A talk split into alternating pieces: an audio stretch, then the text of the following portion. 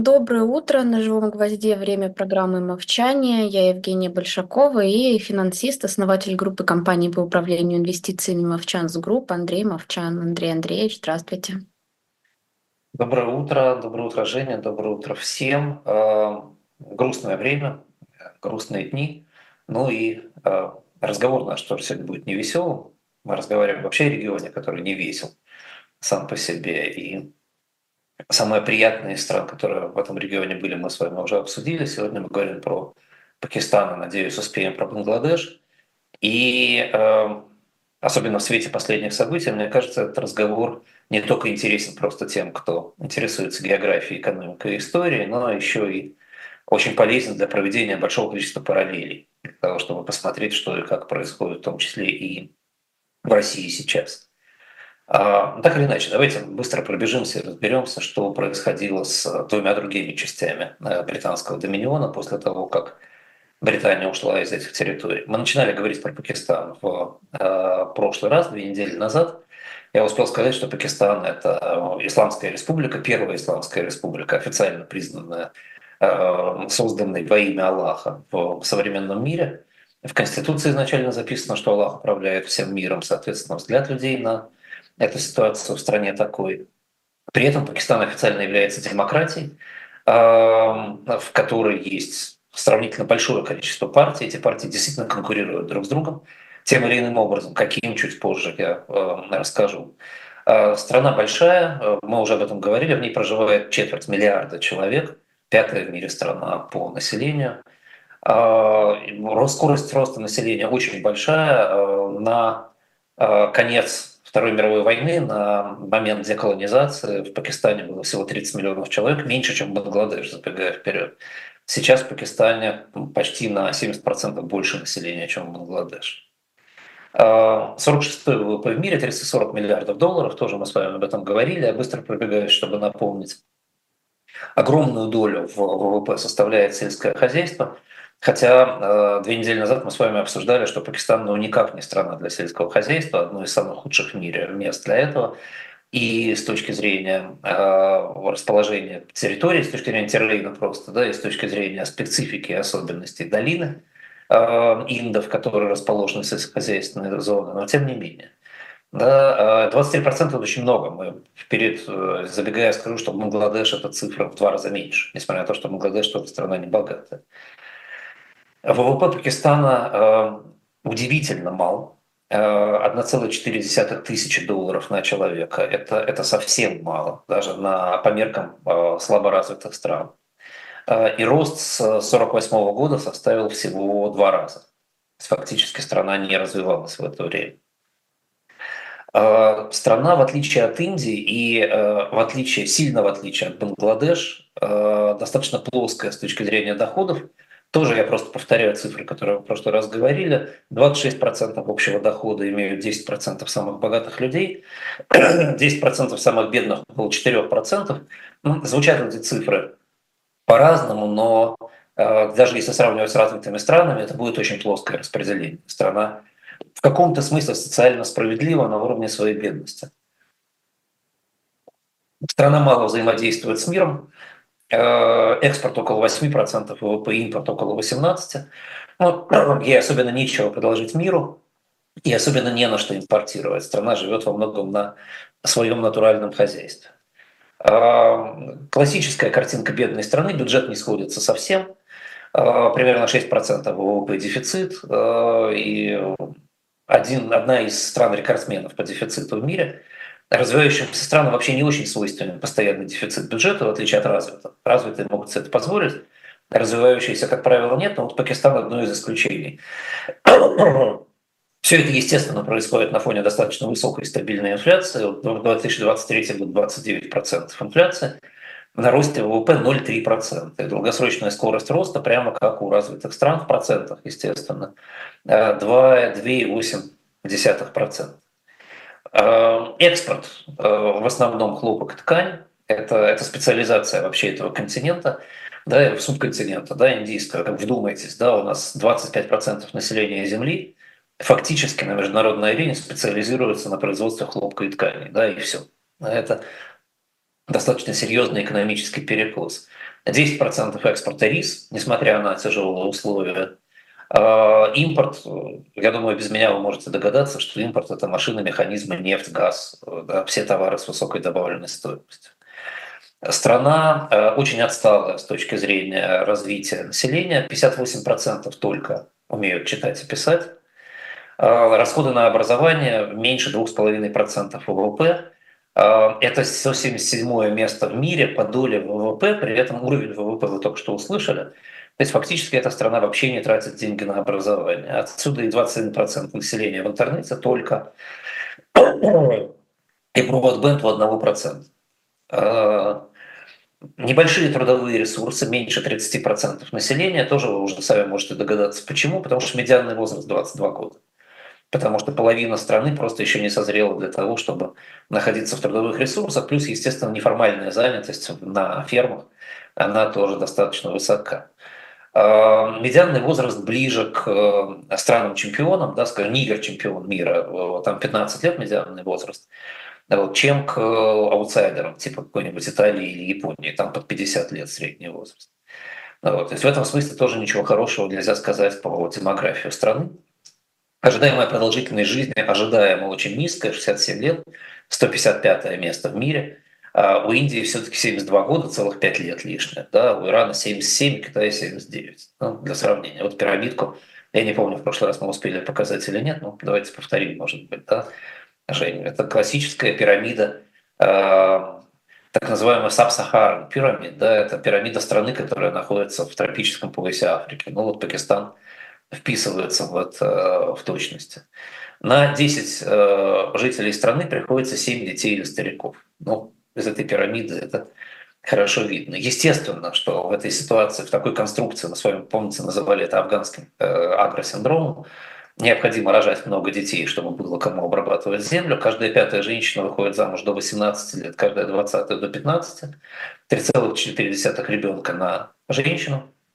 Детская смертность 52 ребенка на тысячу. Тоже определенный рекорд, 17 стран мира только имеют большую смертность. Государственные расходы на медицину отличаются от государственных расходов на образование не слишком. 2,8% ВВП. Каждый пятый не имеет доступа к чистой воде и канализации, каждый шестой не имеет доступа к электроэнергии. 23% детей, так остановитесь и вдумайтесь, каждый четвертый ребенок страдает от истощения в стране.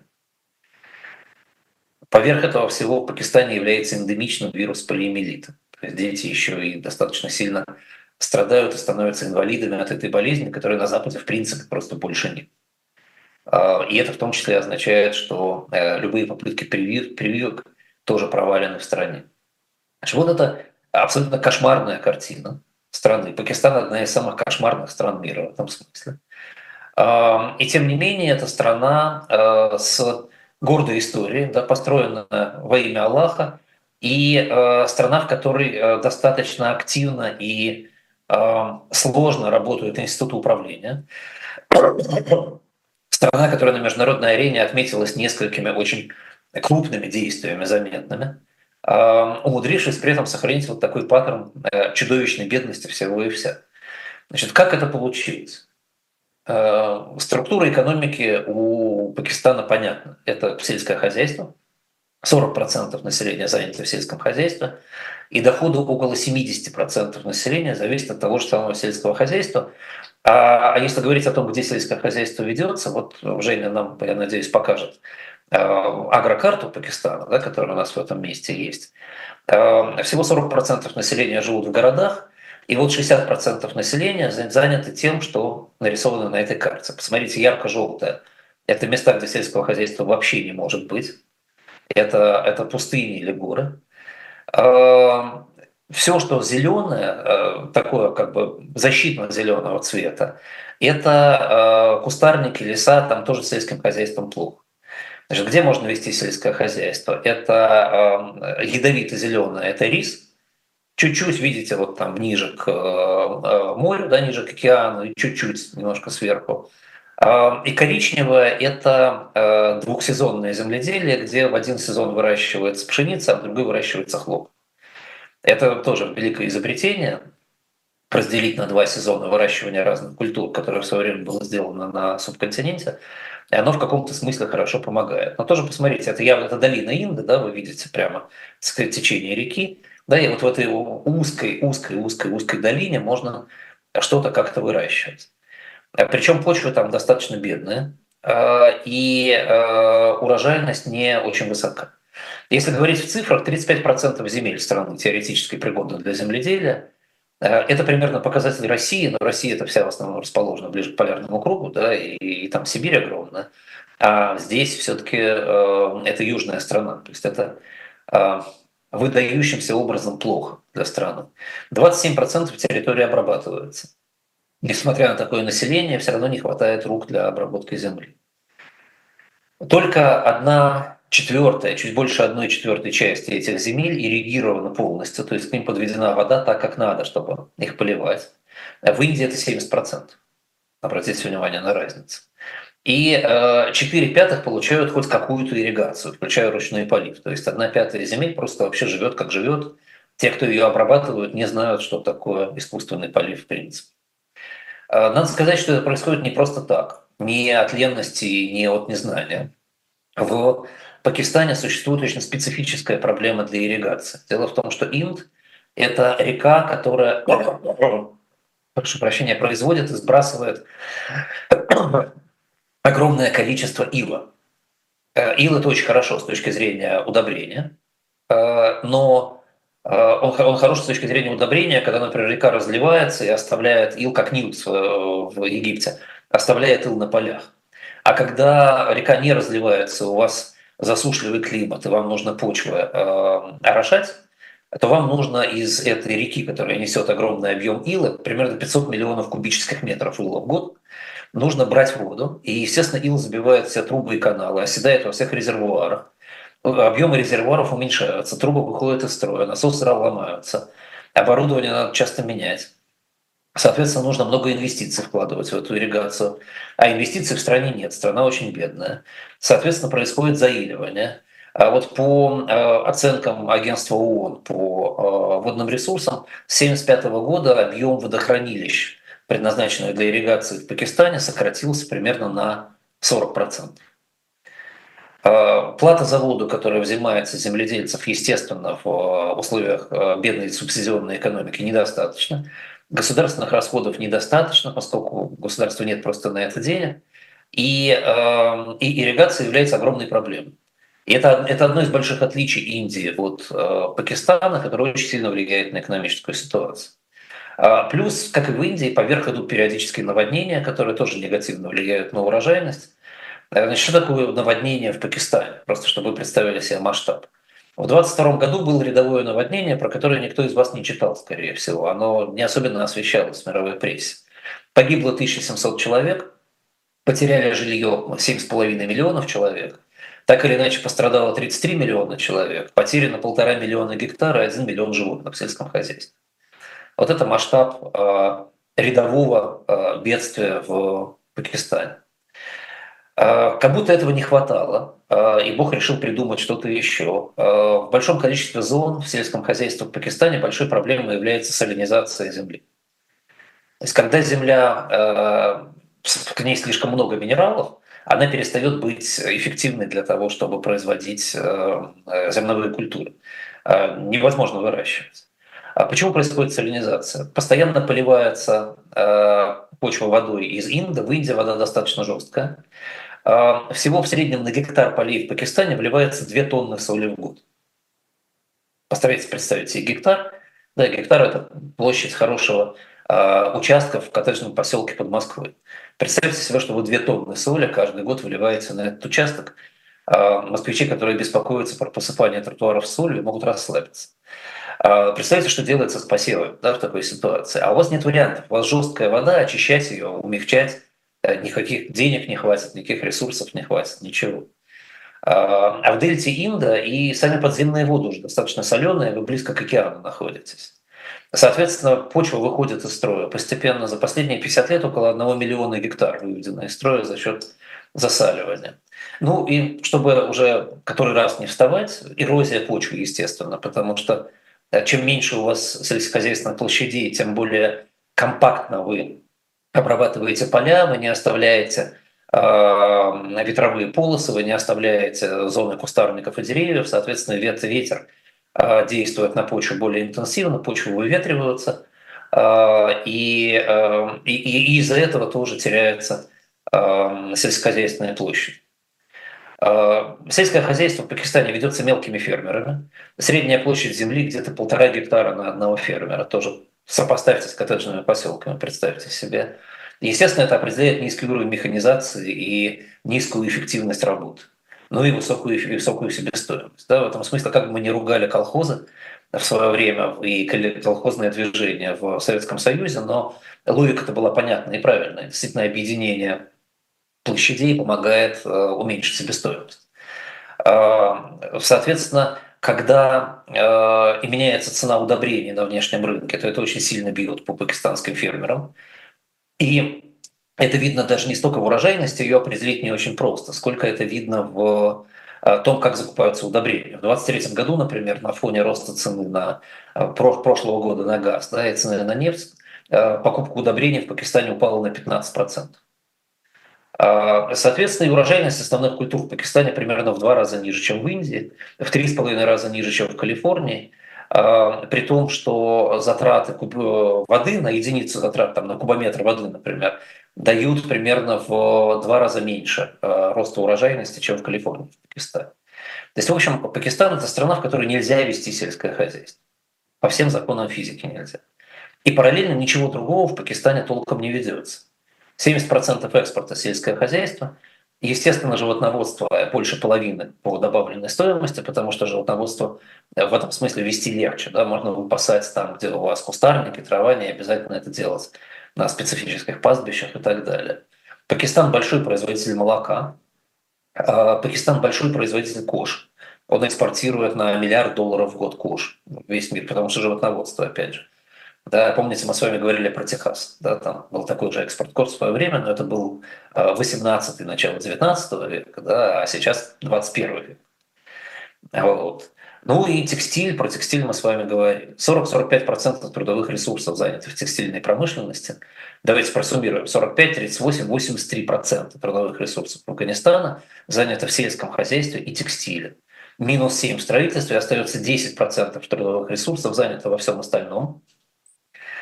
Понемножку есть разных вещей. 200 тысяч автомашин в год производятся по лицензии в Пакистане. 235 миллионов долларов в год добавленной стоимости производит фарм-промышленность. Страна сильно зависит от энергетического импорта. Примерно в пять раз больше потребляет, чем производят э, источников энергии. Ну и все остальное, да, все остальное выглядит, собственно, так, как э, мы с вами только что проговорили в стране на четверть миллиарда населения 5 аэропортов и 52 гражданских самолета. 2% населения в год поднимаются в воздух. В Штатах это показатель ровно в 100 раз больше, 200% населения. В России 60% для сравнения. Да, вот это, это, это картинка под названием Пакистан. А, как так получилось, что Пакистан, а, который, очевидно, не мог быть аграрной страной по всем причинам, не, не прошел ни индустриальной революции, никаких а, трансформаций, никаких структурных изменений и продолжает упорно оставаться в той модели, в которой он был 200-150 лет назад. И при этом, забегая вперед, достиг невероятных успехов в области, которая от него ожидать было совершенно невозможно. В какой, давайте через 5-10 минут расскажу. А, во-первых, Пакистан – это э, страна плановой экономики. Э, с 1948 года Пакистан живет по пятилетним планам. В нем доминирует государственная экономика, государственные инвестиции. А, ну, надо сказать, что э, сам Пакистан очень нестабильная политическая страна, мы сейчас об этом быстро поговорим. А, и поэтому сложно говорить про иностранные инвестиции в этой стране. Соответственно, инвестиции приходится делать внутри. И, конечно, жители Пакистана, те, кто немножко побогаче, они при каждом удобном случае выводят средства из страны. Это эффект, который хорошо по России известен. А, и это тем более требует государственных инвестиций в экономику. Государственные инвестиции очень неэффективны. В отличие от Индии, в которой, как мы с вами говорили, власти откровенно симпатизировали СССР, а, просто по принципу кто угодно, кроме Британии, и э, руководство страной строилось на таких, скажем, принципах социал-демократии, условно восточно-германских, э, с весьма ограниченной ролью вооруженных сил. При этом вот этот парадокс, который мы с вами часто встречаем в мире, и, и сегодня в разговоре будем встречать, чем более успешны вооруженные силы страны, тем, как правило, они меньшую роль играют в самой стране. Вооруженные силы Индии, в общем, не проиграли ни одного конфликта за всю историю Индии. При этом, когда мы с вами об Индии говорили, мы не слышали ничего про вооруженные силы. Где-то там в бэкграунде они существовали и существуют.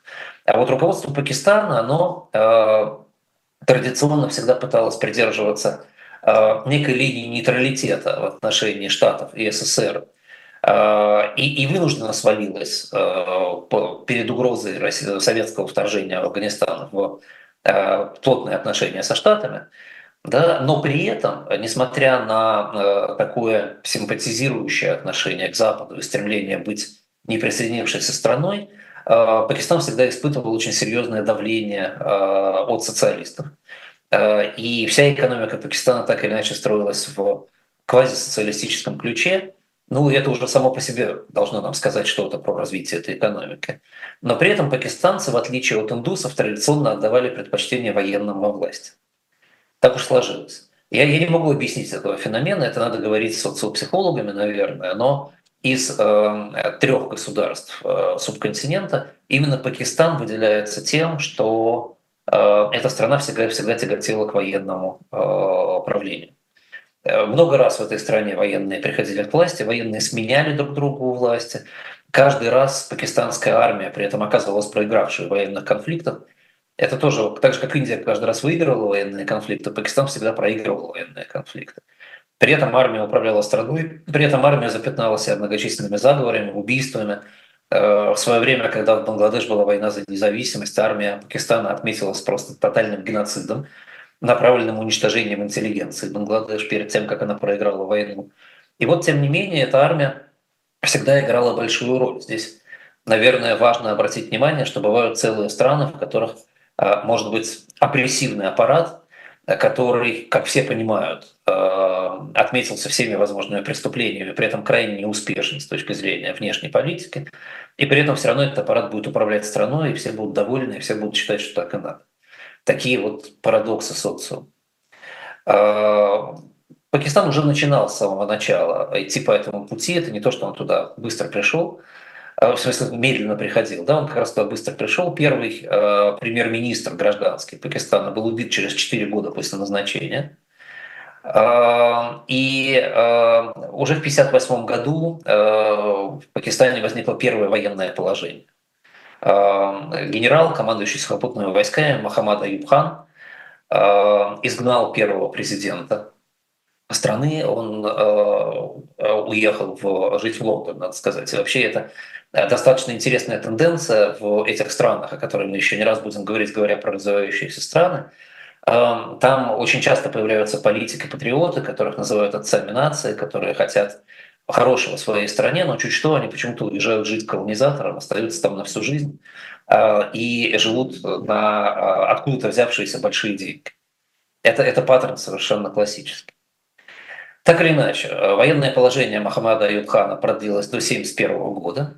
В 1967 году, даже для того, чтобы сохранить это военное положение, сохранить власть Павабхана, была убита сестра первого генерал-губернатора, председателя мусульманской лиги, которая пыталась бороться на выборах 1966 года. Выборы были полностью сфальсифицированы, конкурент убит, и Аюб Хан продолжил, продолжил правление. К вопросу о том, что бывает, когда сфальсифицированы выборы и убит конкурент. А ничего не бывает, просто продолжается правление того, кто это сделал. Э, тогда индийский вариант семейной демократии, э, которая получилась в Уганде в свое время, да, здесь не получился. А в Пакистане он получится потом, когда мы с вами будем говорить про Зульфикара Алипхута и его дочь Беназир Пхут. А, Аюбхан переписал конституцию страны под расширение власти президента. Тоже знакомое нам дело, правда? Вспоминаем 93 год. Ограничив свободу и политическую жизнь в стране основными демократическими правами. Что такое основные демократические права? Там право, право есть, право пить, право дышать, право перемещаться внутри страны, право, кстати, выезда из страны и право возвращения в страну там были, а вот никаких других прав там не было. Другие права уже относились к э, так называемой политической агитации, которая каралась вплоть, вплоть до смертной казни. Но дальше наступает 1971 год. В 1971 году, вы помните, мы говорили «Война за Бангладеш», когда мы про Индию говорили, мы ее обсуждали, «Война за Бангладеш» проиграна в чистую. Э, параллельно Пакистан потерял ряд территорий на своей границе. Индийские вооруженные силы оказались на два порядка э, более сильные. Возможно, потому что в Пакистане никто вооруженные силы не контролировал, и поэтому не мог требовать от них отчета о развитии, а в Индии они были под контролем и развивались. Э, на фоне тотального развала и недовольства к власти пришел демократический президент Зульфикар Алипхут. Когда я говорю демократический, я не имею в виду, что он был большим демократом, я имею в виду, что он пришел к власти в результате выборов. Зульфихар Алипкута был выходцем из богатой э, индо-пакистанской еще семьи, естественно, потому что его родители родились до освобождения, до э, деколонизации. Он был прекрасно образованным, учился в Калифорнии и в Оксфорде. Э, в 39 лет основал в Пакистане политическую партию, успел э, уже посидеть немножко в тюрьме, как и полагается для политика в стране, где военное положение, э, потому что он критиковал власти. После поражения пакистанской армии в Бангладеш он сделал очень разумную вещь для политика. Он сделал ставку на молодой офицерский состав армии, который был абсолютно devastated, да, был возмущен тем, что армия так бездарно проиграла войну. И именно поддержка молодых офицеров, офицеров среднего звена оказала ему в итоге дала ему возможность в итоге в выборах нормально участвовать, обеспечила безопасность, обеспечила нейтралитет армии. И Зульфикар Алипхута выиграл выборы а, и пришел к власти в Афганистан. А, при этом, как это часто бывает у выходцев из Беркли и Оксфорда, его политическим кредо был крайне левый исламский социализм. Для меня это тоже большая загадка. Человек учился в Англии и в США, человек мог видеть своими глазами, чего достигают секулярные страны в развитии либеральной демократии, при этом он вернулся в Пакистан, и не он один, кстати говоря. Вспомните людей там, самого разного пошива в разных странах, включая Полпота, например, Камбоджи. Да, он вернулся и объявил, что он будет строить исламский социализм. Исламский социализм – это идеи, которые, в частности, Мауэр Каддафи проповедовал в своей Ливии. Ну вот, это система, при которой страна живет по исламским законам, собственность государственная, экономика плановая, а э, система финансирования распределительная. Особенных реформ, надо сказать, Зульфикар Алипхута провести не успел, э, поскольку выиграл он выборы у достаточно обширной оппозиции, которая просто э, стабильно и постоянно мешала эти реформы проводить. Опять же, вспоминайте 90-е годы в России – реформа Гайдара, попытки реформ, которые тогда делались, как много сделано не было, как много сделано было не так, потому что э, очень жесткая э, оппозиция гражданская, которая была и в парламенте, и вообще в обществе, мешала это делать. Э, в 1976 году э, Пхута национализировал предприятия по производству хлопка, мельницы, сахарные заводы, рисошлифовочные цеха, в общем, все, что было у малого бизнеса. То есть фактически э, подводя страну к э, ситуации предкоммунистической. Очень, очень был убежденный человек в том, что он делал. А, это 1976 э, год. Страна активно продвигалась к экономической катастрофе. Даже на том низком уровне, на котором она находилась, все равно в стране, естественно, становилось все хуже. Государственные предприятия практически не работали, умения управлять государственными предприятиями ни у кого не было. Мелкие предприятия выходили из бизнеса из-за национализации. А, тем не менее, в 1977 году на фоне широких протестов населения из-за э, быстрого обнищания он провел новые выборы, э, в которых победил с большим перевесом. Ну, как на фоне общих протестов проходят большие выборы, где побеждают с большим перевесом, мы тоже знаем. Для нас это не секрет. Как видите, в разных странах мира все происходит примерно так же. Для того, чтобы стабилизировать свою власть, э, Пхута ориентировался на тех же самых молодых, прогрессивных, быстро растущих в армии офицеров – и особенно, особенно он делал ставку на э, полковника Зия Ульхака, который был его личным другом, э, который его активно поддерживал, кадровый, потомственный военный, ветеран многих конфликтов, боевой офицер. Он в том числе, когда он служил э, в экспедиционном корпусе Пакистана в Иордании, был одним из лидеров войны против палестинских террористов, против Организации освобождения Палестины в Иордании. В 1976 году Кута сделал Зия Ульхака начальником штаба армии. И считал, что такая поддержка военных обеспечивает ему полный контроль над ситуацией. Это было ошибкой, ошибкой достаточно традиционной,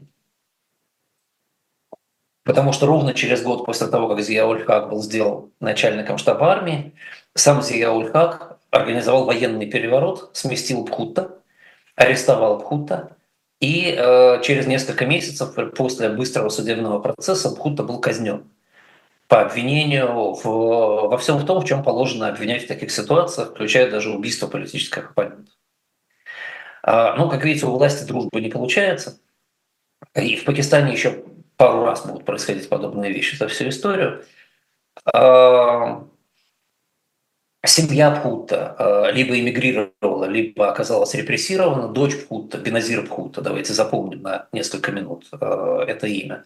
Выпускница Гарварда и Оксфорда, кстати говоря, тоже получившая хорошее образование. Некоторое время содержалась под арестом в Пакистане, потом была выслана в Европу, Эм, вот. А Зия Ульхак оказался э, человеком, известным своей исламской набожности. Даром, что он совершил переворот против собственного друга. Э, он, у него даже было прозвище Молви. Это э, означает отличник в духовных вопросах. Это такой ботаник, грубо говоря, исламский ботаник. Вот. На его правление как военного диктатора пришел, пришли 78-79 год. Помните, революция в Иране – реформы в Саудовской Аравии, в которой власти тоже испугались э, исламского движения. Ну и поскольку эм, э, он был, Зияуль-Хак, собственно, был сам по себе человеком набожным, для него не составило большого труда провести подобные же радикализирующие реформы, как и в Иране. В частности, он ввел в стране исламский уголовный кодекс, ну, со всеми удовольствиями исламского уголовного кодекса, включая порку, отрубание конечностей, побивание камнями, вот. И, естественно, куда же из этого деваться, он ввел понятие зины, концепт наказания за незаконный сексуальный акт, который мы уже с вами это обсуждали, когда говорили про Саудовскую Аравию, полностью лишал жертв изнасилования, в частности, защиты. А, и это в Пакистане сработало. Это немедленно привело к аресту нескольких тысяч женщин, которые на момент этого нововведения уже подали заявление об изнасиловании. А, надо сказать, что Зина предполагает, э, что женщина, пережившая изнасилование, для того, чтобы доказать факт изнасилования, должна привести показания четырех независимых мужчин. Я плохо себе представляю такую картинку, да, а, но тем не менее, да, просто как факт. Вот вы можете себе представить примерно 79 год, да, в Англии уже э, пять лет как отменили наказание за гомосексуализм, а здесь в стране, в бедной стране, в которой э, аграрная промышленность в основном работает, и люди не умеют читать и писать, вводится подобного рода кодекс, да, такой бунт архаики, который происходит в стране, которая из архаики еще и не выбралась до сих пор. Но 79 год – это не только год революции в Иране. 79 год – это еще год вторжения СССР в Афганистан. Афганистан рядом с Пакистаном. Э, Афганистан – это единственный сухопутный коридор из Пакистана не во враждебную Индию. А Индия после войны 1971 года, естественно, являлась врагом. Афганистан – это э, серьезный элемент и безопасности Пакистана, и серьезный элемент э, геополитической конструкции в этом месте. Э, и Пакистану нужно было занимать свое место в этом конфликте, естественно. Были даже страхи, что Советский Союз, по примеру древних кочевых народов и войск Тимура после Афганистана вторгнется в Пакистан. И таким образом построит мост для себя в Индию. А Индия в это время, если кто постарше, помнит, когда в России везде висели лозунги э, «СССР, Индия, пхай-пхай», да, «СССР, Индия, друзья», а, Значит, Индия очень любила СССР, вспоминайте, да, там семья Ганди была агентами КГБ, получала деньги от КГБ. Вот, и, конечно, построение такого моста э, было бы э, очень логичным и с точки зрения товарооборота, и с точки зрения военных конструкции СССР. Э, рядом с Карачи можно было построить э, всесезонный порт военный и так далее. Да, поэтому страха было много. И э, Зияуль-Хак, естественно, занял позицию проамериканскую в этом вопросе. А Штаты немедленно стали большим другом Пакистана. Только что они осуждали Пакистан за казнь Пхута, а теперь вдруг перевернувшись на 180 градусов, стали очень любить режим Зия-Ульхака. А Рональд Рейган даже публично называл страну и Зия-Ульхака передовым рубежом борьбы с коммунизмом. А, примерно 3,2 миллиарда долларов было получено Пакистаном от Штатов только напрямую на борьбу с СССР – и э, значительные деньги были получены на перевооружение маджахедов, на их обучение, на э, то, чтобы э, организовывать борьбу с СССР в самом Афганистане. Большая часть денег осела у пакистанских элит, естественно, и была быстро вывезена, в том числе в Лондон. Начало 80-х годов – это время э, красивого приезда пакистанцев в Лондон. Они примерно как э, российские чиновники в нулевые годы 21 века – в начале 80-х годов в Лондон приезжали пакистанские политики и чиновники, и э, селились красиво в самых лучших районах, и до сих пор многие богатые семьи так живут здесь. Э, естественно, часть денег шла на подготовку большого количества маджахедов. Э, проблема там э, пришла, откуда ее никто не ждал. Потому что система эта так развелась и так активно работала, что после ухода СССР из Афганистана – все эти маджахиды, естественно, двинулись обратно в Пакистан. Талибан занял достаточно большую территорию, примерно 15% территории Пакистана, и до сих пор его оттуда выгнать не удается. И до сих пор власть над этой территорией толком не осуществляется властями Пакистана. Вообще, находиться рядом с прокси-войной всегда дело опасно, особенно если ты в нее активно включаешься. Пакистан же, собственно, был каналом передачи вооружений – Э, и в том числе советских вооружений, захваченных Израилем в Ливанской войне. Израиль в Ливанской войне э, взял очень много э, советского вооружения, которое было поставлено Организацией освобождения Палестины. Практически все это вооружение потом было передано в Афганистан. Чарли Вилсон, который был сенатором в Штатах и одним из авторов собственно, большого проекта разведки по помощи маджахедам, Э, как-то смеясь в интервью вспоминал, что Зияуль Хак лично его просил в разговоре э, передавать оружие, только не рисовать звезды Давида на коробках, чтобы никого не обидеть. Э, в общем, в этом смысле Пакистан работал очень активно как часть цепочки сопротивления Советскому Союзу. Такие тесные отношения с Зияуль-Хаком, естественно, приводили к тому, что американские советники пытались помочь ей Э, в области экономики. И Зияуркак даже начал проводить точечную реприватизацию э, малых предприятий. Но э, самым большим и самым неочевидным действием Зияульхака было создание военной ядерной программы. Вот опять же просто задумайтесь и представьте себе, да, беднейшая страна, которая тратит огромные деньги на войну с соседом, которая проиграла недавно войну с другим соседом, которая должна от него защищаться, ей надо делать свое ядерное оружие. Почему надо? Потому что Индия делает свое ядерное оружие. Потому что есть сравнительно безумная идея, что если у Индии будет ядерное оружие, у Пакистана нет, то Индия нападет на Пакистан. А, и дальше возникает политический вопрос, зачем? Да? Индия значительно более благородные, э, благородные земли, значительно лучше развитая экономика, развитая демократия, в которой, в общем, терять свое население никому не хочется – индуистская часть спорных территорий полностью занята индусами, они совершенно не собираются расширять свое присутствие дальше, им это абсолютно не нужно. А, они могли занять а, мусульманский Бангладеш, они не заняли мусульманский Бангладеш. Помог, они помогли Бангладешу в войне и ушли оттуда. И вот в этой ситуации, когда в принципе не видно никаких угроз со стороны Индии, э, Зияуль Хака, руководство Пакистана, объявляет главной задачей создание ядерной бомбы. До этого в Пакистане развивалась небольшая мирная ядерная программа, которая еще в Хута начала осуществлять при поддержке СССР. А, программа эта полностью свернута. А, гражданский руководитель этой программы был даже арестован, потому что он протестовал против этого. А, и в течение 10 лет огромные ресурсы вкладывались в развитие ядерной бомбы. То есть Пакистан вместо того, чтобы, грубо говоря, пытаться развивать свою экономику, вкладывает ресурсы в войну в Афганистане, что понятно, и в создании ядерной бомбы. Об экономике уже никто не думает.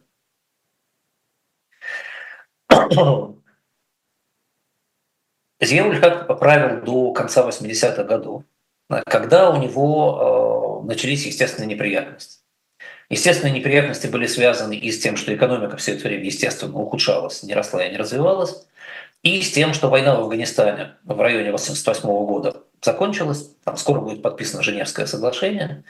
А, такой нарратив для населения начал уходить, а, а Штаты начали требовать отчета относительно того, что проделал.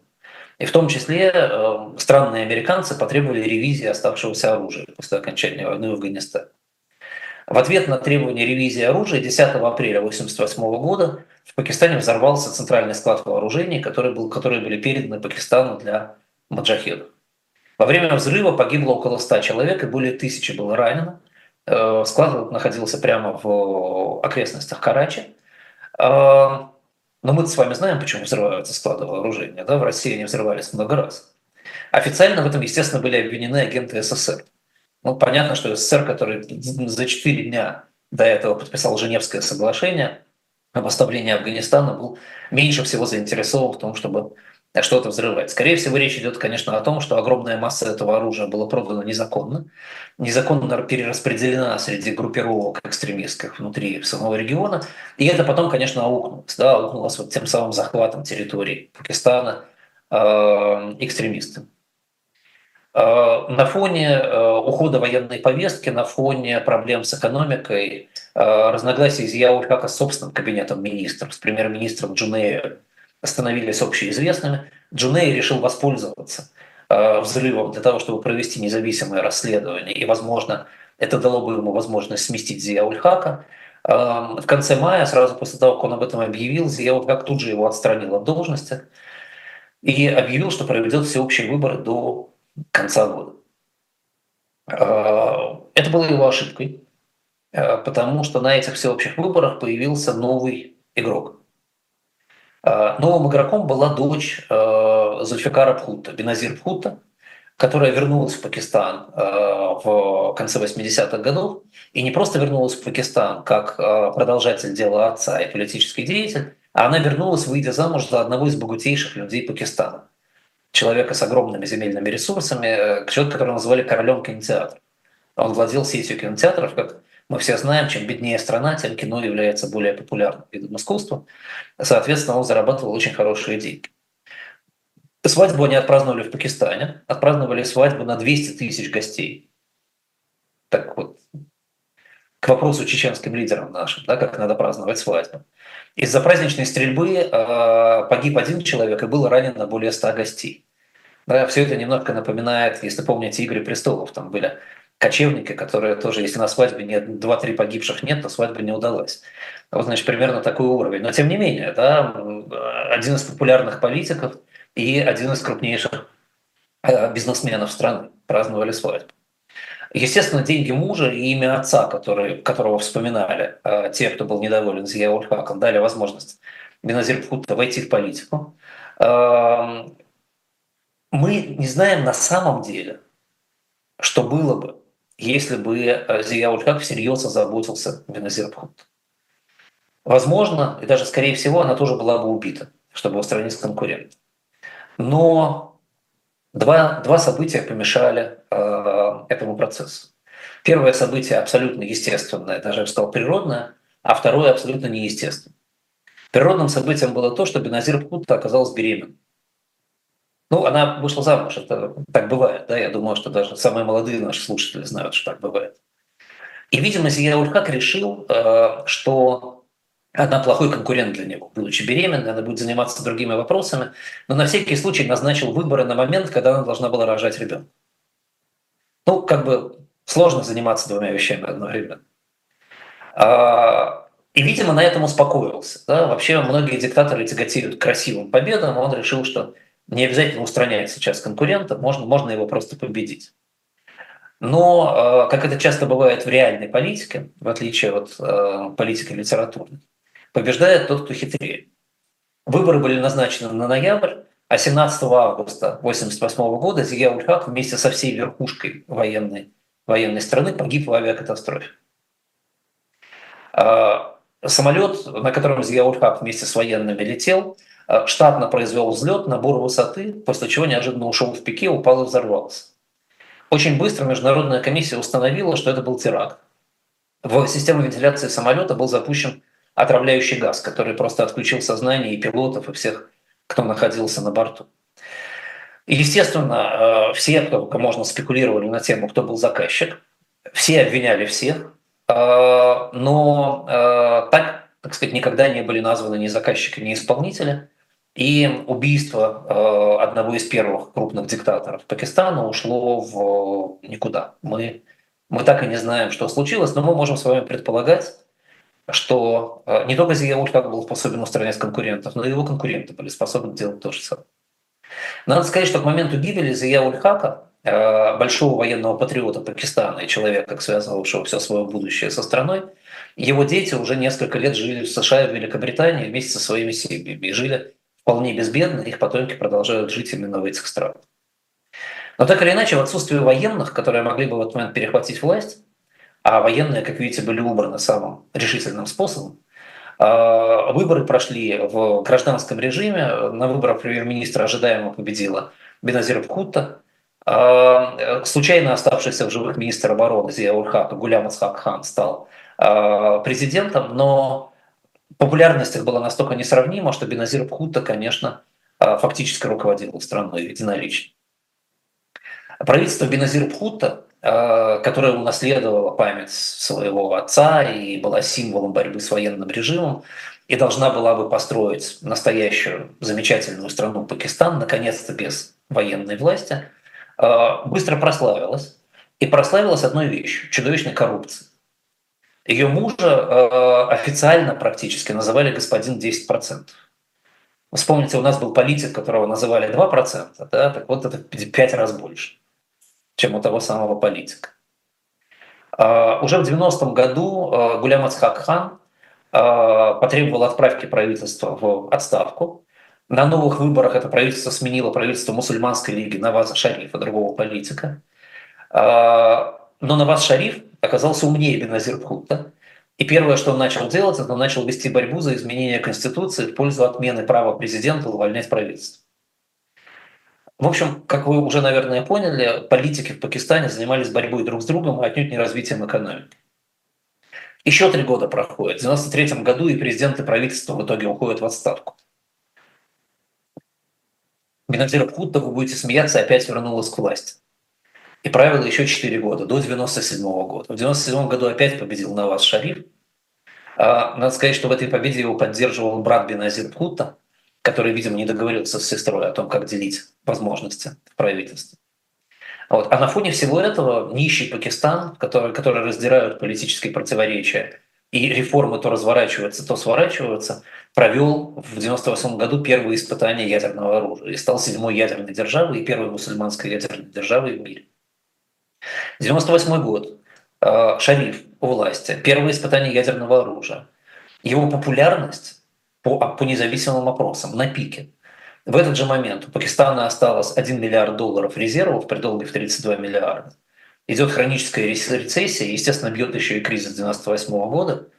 Страна идет прямым ходом к дефолту, и МВФ отказывается помогать, потому что в стране нет вообще никакой программы реформ.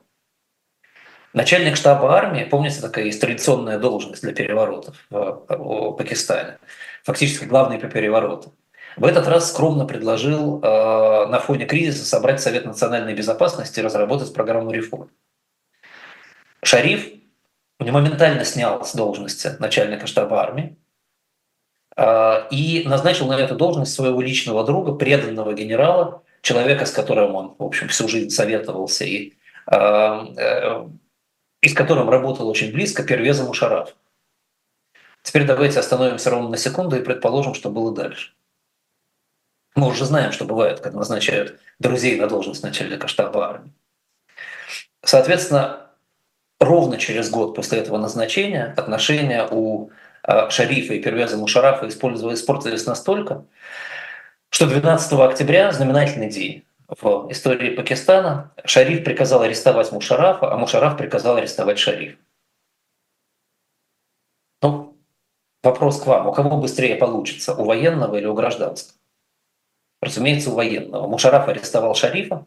Шариф был помещен в тюрьму и осужден на пожизненное заключение. И на самом деле картинка абсолютно повторилась бы, если бы не Билл Клинтон, который лично вмешался и спас Шарифа от смертной казни. А, судебный процесс над Шарифом протекал в лучших традициях в том числе и российского правосудия, адвокат Шарифа был застрелен прямо в центре Карачи при выходе из зала судебного заседания. А, очень многие страны, которые были связаны так или иначе с э, Шарифом, а, включались в а, самые разные переговоры относительно его судьбы. Он был далеко не бедным человеком, он был интересен разным странам. И в конечном итоге при посредничестве Королевства Саудовская Аравия при посредничестве Лондона, а, заплатив штраф в размере 8,3 миллиона долларов, вспомните про уровень бедности в стране, и профинансировав строительство целого столеплавильного завода в Королевстве Саудовская Аравия, а, Шариф был отпущен из Пакистана, отправился в Королевство Саудовская Аравия, долго там не задержался, перебрался в Лондон и с тех пор жил в Лондоне. Все они почему-то с тех пор живут в Лондоне. А, Мушараф объявил, что он будет проводить либеральную политику. Ну, почти как Аугуст Пиночет. Что такое либеральная политика военных, мы э, хорошо знаем. Но, надо сказать, надо дать ему должное, он э, вел биль о правах женщин, э, в котором, в частности, э, ликвидировал понятие ЗИН, да, то есть привел э, немножко в порядок э, ситуацию женщин.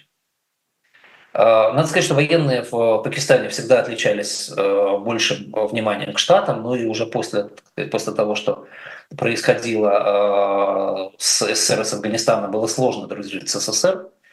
Вот. И, а поскольку Мушараф, э, как и любой военный в Пакистане, любил США и не любил СССР, то ему пришлось активно включаться в войну с террором. Помните, да, такое понятие War on Terror, которое объявил Буш в свое время – это как раз самое время войны с террором, вторжения американцев в Афганистан. А, и Мушараф оказался яростным сторонником США. 118 миллиардов долларов, то есть половину годового ВВП за 10 лет потратил Пакистан на войну с террором. Все попытки реформ Мушарафа оказались в мусорной корзине, потому что на это банально не хватало никаких денег. При этом в результате э, этой самой войны с террором э, и радостной победы э, Штатов в Афганистане ненадолго, да, как вы знаете. Вот сейчас, наверное, Женя, попрошу ее покажет нам карту. Да, посмотрите на нее внимательно. Территория, обведенная красным, оказалась в руках Аль-Каиды и Талибана. То есть фактически вытесняемые из Афганистана радикальные элементы ушли на территорию Пакистана. Штаты это не очень интересовало, а Мушараф не был в состоянии справляться с Э, этой, этой де-факто оккупации. Посмотрите, да, это очень большая территория. Она в том числе занимает Салам, да, она занимает единственную нитку, которая связывает Афганистан с э, Пакистаном. Вот. Э, к восьмому году после таких трат и на фоне общего мирового кризиса развернулся очередной кризис в Пакистане. Э, Мушараф, чья популярность упала до 26% по опросам, Э, пытался удержаться разными способами. Надо сказать, что к э, чести его он пытался не убить своих конкурентов, а как-то договориться с тем, чтобы его конкуренты не, не приезжали в страну, не э, участвовали в политической деятельности. Э, когда он совсем не сумел договориться, 27 декабря 2007 года Беназир Бхутта была убита смертником. Официально это убийство было объявлено на акции Талибан, разумеется. Ну, раз Талибан есть, на него можно валить все.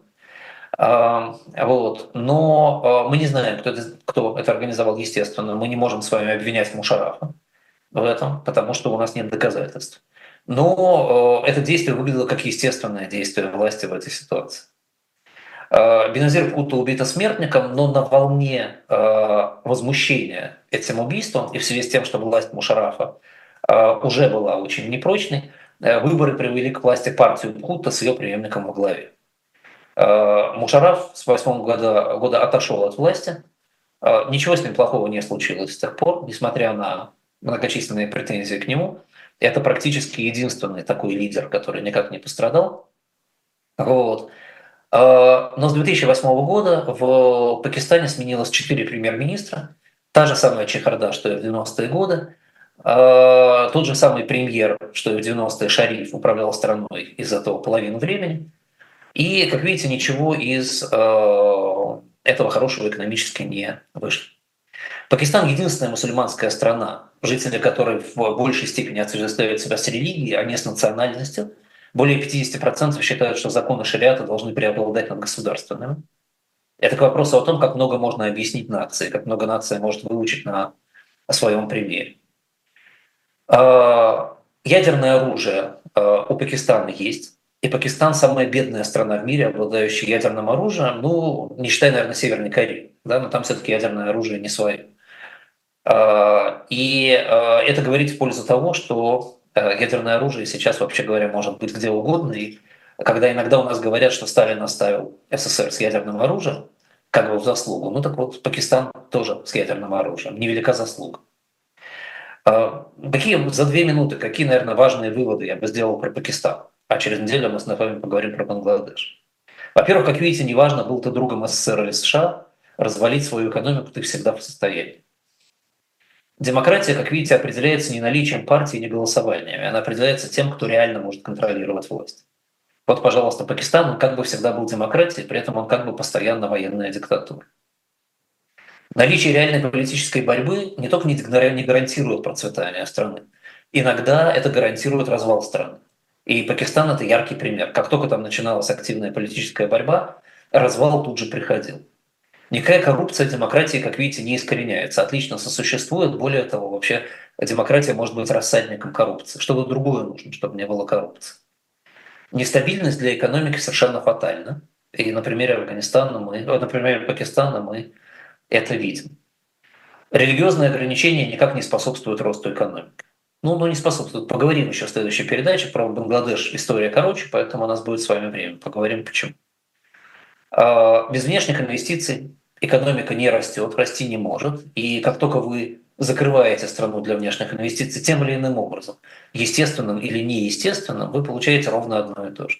В стране не происходит пивота, ловушка бедности удерживает страну внутри себя, а ловушка архаики удерживает интересы широких страт населения в том архаичном состоянии, в котором страна находится. Да, такая ловушка архаики сработала даже в Иране, открытым внешним инвестициям. Что уже говорить про такую страну, как э, Пакистан. Соответственно, выход из этого только один – принципиальное открытие страны для внешних инвестиций, создание условий для этих инвестиций и инвестиции в новую экономику, экономику, которая сильно отличается от традиционной. То, чего в Пакистане естественным образом не произошло.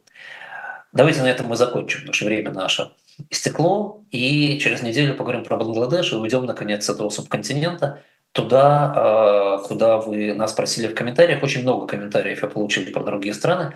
Спасибо, буду теперь долго отрабатывать. Всего хорошего.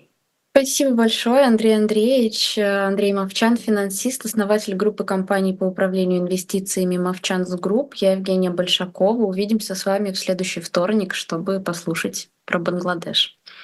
Всего, Всего доброго. хорошего.